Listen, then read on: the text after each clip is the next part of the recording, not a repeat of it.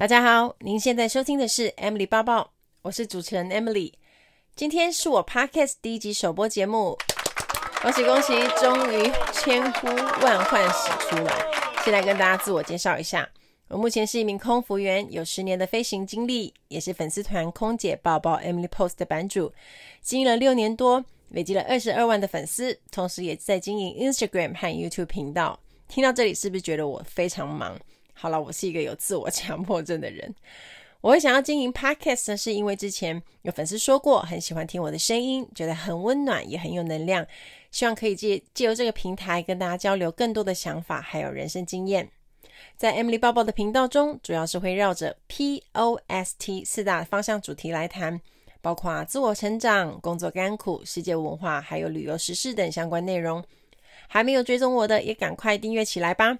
现在在 Apple Podcast、Spotify 还有 Google Podcast 都可以收听得到 Emily 报报哦。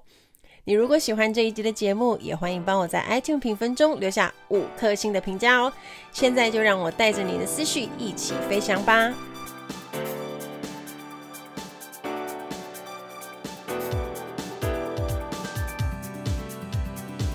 这是我的第一集 Podcast，所以我们来聊一点有对应到时事、有关时事的东西。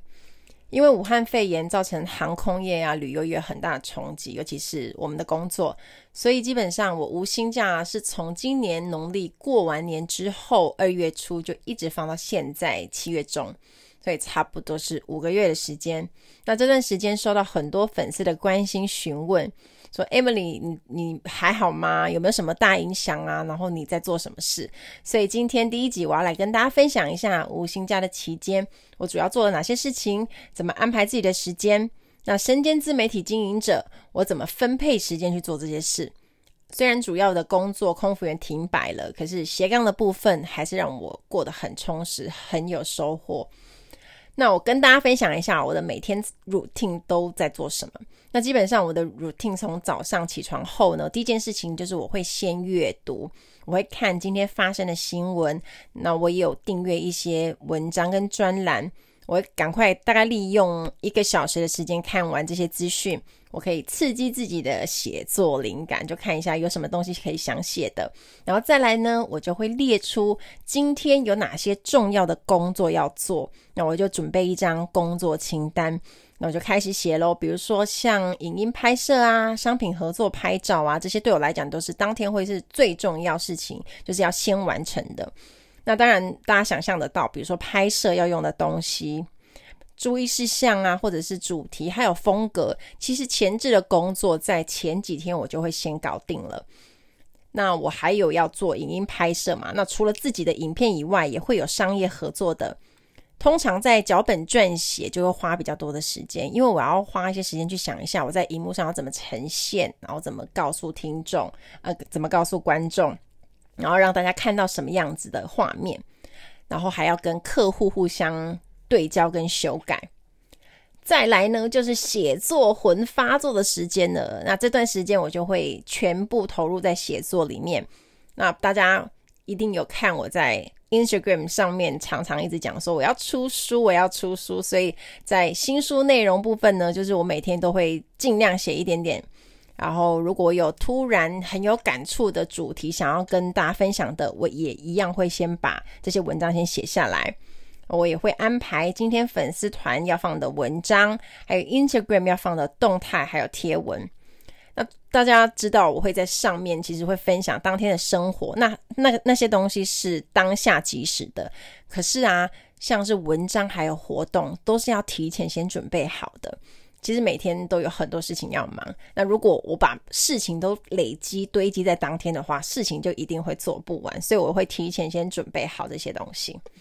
那除此之外呢，我也会加上运动时间。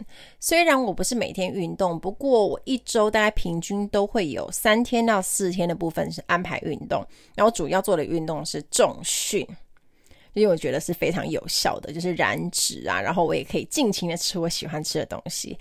然后我也会喜欢跳 Zumba 跳舞，然后呢，每天我也会安排在睡前有半个小时的阅读时间。那这段时间就是强迫自己把手机放下来，然后不看不看 IG，不看粉丝团，然后也不再碰电脑。这段时间我就会好好的专心阅读一本书，然后它可能是诶五页或者十页都没有关系，因为我觉得有好的 input，你才有好的 output，我才会有一些写作灵感，然后就跟大家分享。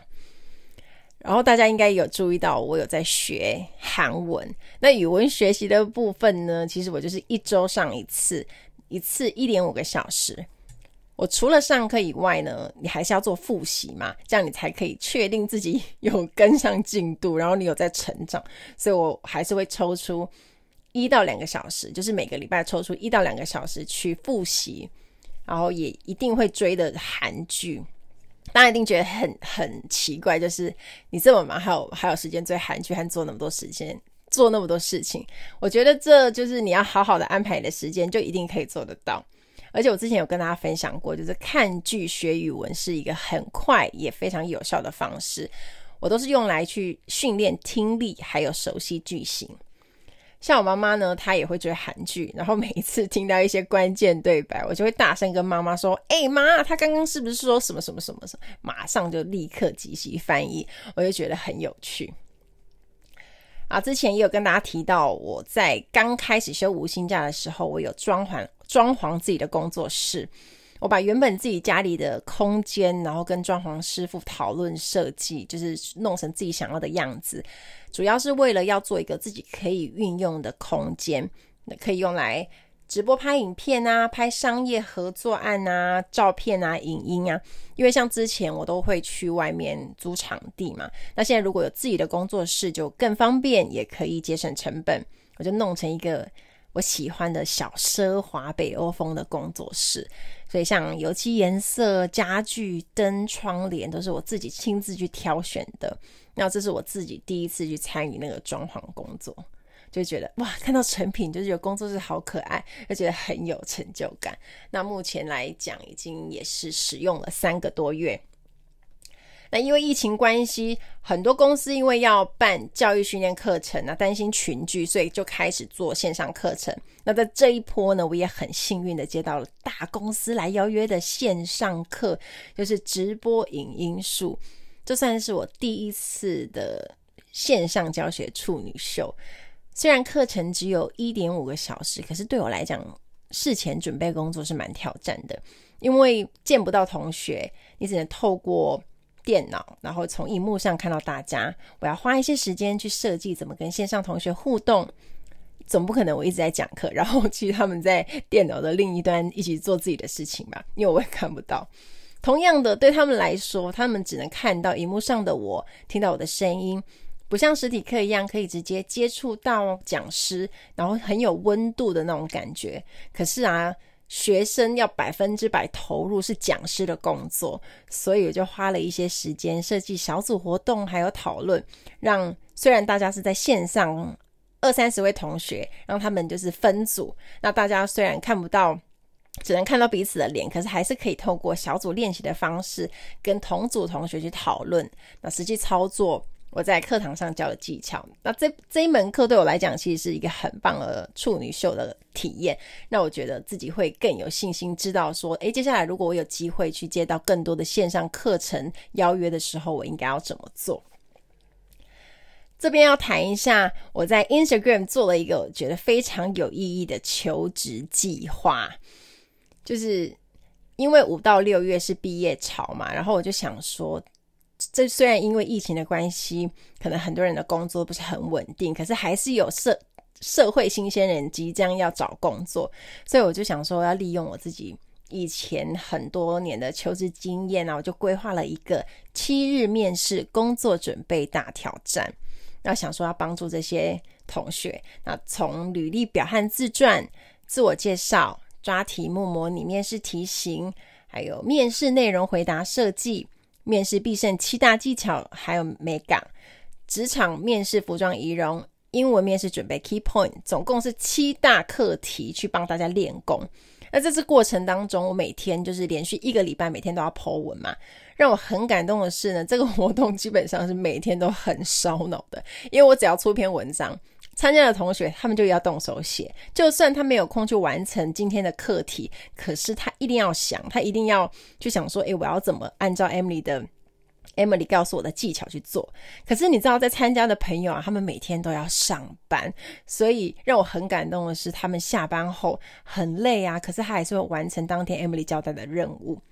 所以常常我在半夜的时候，就是诶，在整理说今天大家企划做的怎么样的时候，我都会收到粉丝们还在打拼的消息，然后他们都会私讯我，看到大家这么认真，主办人的我每一封我都非常尽力的回复，因为我觉得这是一个在教学分享当中。我虽然是在教大家，可是我跟大家也一起在成长跟学习。那在这一个 Instagram 求职计划七天的面试大挑战这个过程中当中，我觉得不仅大家很有收获，对我来讲其实也是非常有成就感的。那最近这几个月呢，也开始就是密集的写文章，我写了几篇文章。包括像飞行甘苦的文章、飞机餐小知识，还有最近就是大家疯狂回想，然后就很激动的在杜拜再到天王力宏的故事，就还有上下两集。想知道的朋友可以去追踪我的 Instagram，还有粉丝团，上面都有很完整的故事。大家的回想都很热烈。我印象很深刻的是，我在这一周分享了一个关于我自己。怎么去改变？有拿出勇气改变的文章。文章呢是叫《从不擅长到拿手：如何开始自己的斜杠人生》。那内容其实是大致上是讲说，我以前是一个很不喜欢阅读的人，因为我从学生时代就是只读学科，然后我就觉得读课外读物就很累啊，然后每次看了都很想睡觉，而且反正都不会考，所以我都不喜欢读。后来是因为开始飞行了之后，飞了半年就被朋友讲说：“哎、你怎么反应变这么慢啊？头脑变很钝啊？跟我以前认识的你整个差很多。”所以我想说：“天哪，我就要下定决心改变。”所以这篇文章就是激励了很多人。然后我告诉大家，我是怎么从一个不阅读的人，然后养成阅读习惯，到现在就是一定要做阅读这件事。那在这一篇文章，我也做了一个问答，就是要去请粉丝去想一想，有没有以前不擅长做的事情、害怕做的事，现在已经克服的呢？要请大家去想一想。结果呢，我收到很多的讯息，印象最深的是，很多人回复说是英文能力的进步。从不敢说没兴趣，然后到现在敢开口能沟通，还有一些人是甚至是学出兴趣，继续努力中。更厉害的是，本来有人是害怕英文到会发抖的，可是现在居然是做英文业务，然后靠英文能力吃饭的人。所以大家的经历也都让我觉得非常的，就是让我觉得很有力量。因为从害怕到克服一件事情是是需要时间的。累积，然后你勇于去做改变，这个过程我觉得是非常优秀的。然后还有一些粉丝，他们是因为自己原本是不擅长跟人接触、互动、不熟悉，现在社交能力进步很多，可以跟陌生人、陌生人聊天。所以我觉得，嗯，你勇于改变、克服困难的自我成长，这些就是会让自己就会充满成就感。当然，把这些故事告诉。大家也会激励到每一个人。想当初，其实我也从没有想过自己会养成阅读的习惯。那因为我养成阅读的习惯之后，导致我有很多的想法，跟出现一些我想告诉大家的东西，所以我才会开始写作。那也养成我现在会每天写作的习惯，甚至是要出版自己的书。这些都是我当初没有想到的。很多事情是你没有想到，也没有预预料到的。可是当这件事情，你真正做了之后，你喜欢了，那你之后就可以去，就是可以发展出自己更多的专长跟能力。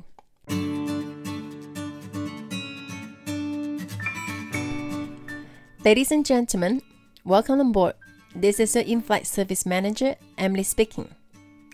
欢迎来到航空小知识单元。在今天的航空小知识，要跟大家分享一个字，叫做 jump seat。Jump 是跳跃的 jump，seat 是座位，合起来叫做组员椅，我们都称为 jump seat。大家应该有印象，在飞机上看到空服员坐的椅子，那个可以折叠起来的，会自己弹回去的那个椅子，我们都统称为 jump seat。那在这边要分享一个比较特别，就是大家可能都还不知道的，像我们一般是用员工票搭飞机旅游，那可是呢，我们是空位搭乘嘛，所以有时候客机满的时候，我们会没有位置，但是这个时候还有一个秘密座位，就是 jump seat 组员椅，这个位置呢，就是在驾驶舱里面。还记得我以前从高雄飞回香港的时候，那当时是满机的情形，那我就申请 jump seat，只要机长们同意，我们就可以坐在里面。我们都称之为这个是秘密座位。那因为我们有飞行执照，所以才可以坐这个位置。当然喽，还是一样要付费的。我还记得受训完刚开始上线飞行的时候，在第一趟的飞行。我们在起飞跟降落的时候，都会被邀请进去驾驶舱 c o p i c 里面坐着，然后戴上耳机去听机长还有副机长跟塔台的对话，然后我们可以完整的体验飞机的从 pushback 滑行 taxi，然后直到起飞之后的那个感觉。然后我还记得那种感动跟美好，也真正的很像是自己完成梦想那个感觉。我才知道，原来坐在驾驶舱里面，从驾驶舱的窗户看出去的景色，其实是最漂亮的。航空小知识单元，我们下次再见喽！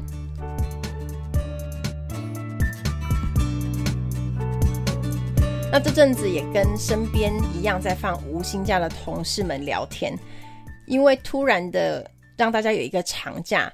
其实我很多同事他们都面临一个恐慌的心态，就是不知道自己可以做什么，或者是说想做什么。因为大家的生活重心原本就是飞行，那当然也占据了自己生活最多的时间。可是现在不飞，让让大家觉得说，虽然经济上还可以撑一阵子，可是更害怕的是那种不确定感，因为你不知道疫情什么时候会结束。那你工作要多久才可以恢复正常？好朋友就跟我讲说：“诶，Emily 很羡慕你可以录影章，呃，录文、录影片、写文章，生活过得很充实，而且感觉你比以前更忙了。”那他们就想，他们就问我说：“怎么做才不会恐慌？”我当然义不容辞，一定要帮大家。我就跟他说：“你要先从以前想做、有兴趣，可是是没有时间做的事开始。比如说，你可以去学跳舞、插花、做甜点。”然后我的朋友就跟我说：“诶，那可以从运动跟跳舞开始。”我就鼓励他去报名课程，因为本来运动就是一件很棒的事啊，而且飞机餐次这么多，非常需要排毒，好吗？所以我这个朋友他也很努力的，星期一到星期五早上都报名跳舞课程。像有氧啊、拉丁啊、瑜伽等各种运动的课程，那经过两个月的努力呢，他居然瘦了六公斤，是不是很优秀？所以除了生活过得更充实以外，还一兼二顾甩了很多肉，让心情跟健康都变得很好。那虽然在这段时间，老实说，你要找一个兼职工作也有一点尴尬，因为时间就是你也不知道是多久。但是我觉得很重要的是，你要让自己的大脑吸收知识的能力保持活跃。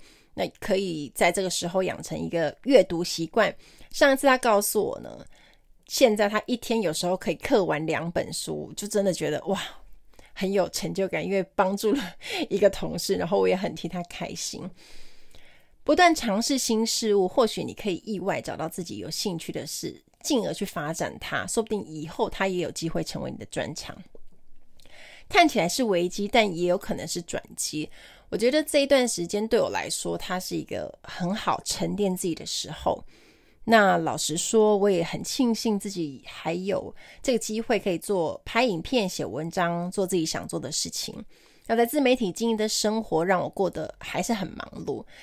可是我因此这一段时间空出来，我可以去吸收新的知识，像我去参加我自己很有兴趣的课程，因为我开始要做 podcast，我希望可以更了解声音运用的技巧，把声音运用技巧发挥到最好，所以我就去上了周振宇老师的知识型网红声修班，所以我因此呢就跟大人学的 Brian 相见欢，我相信应该现在在听我。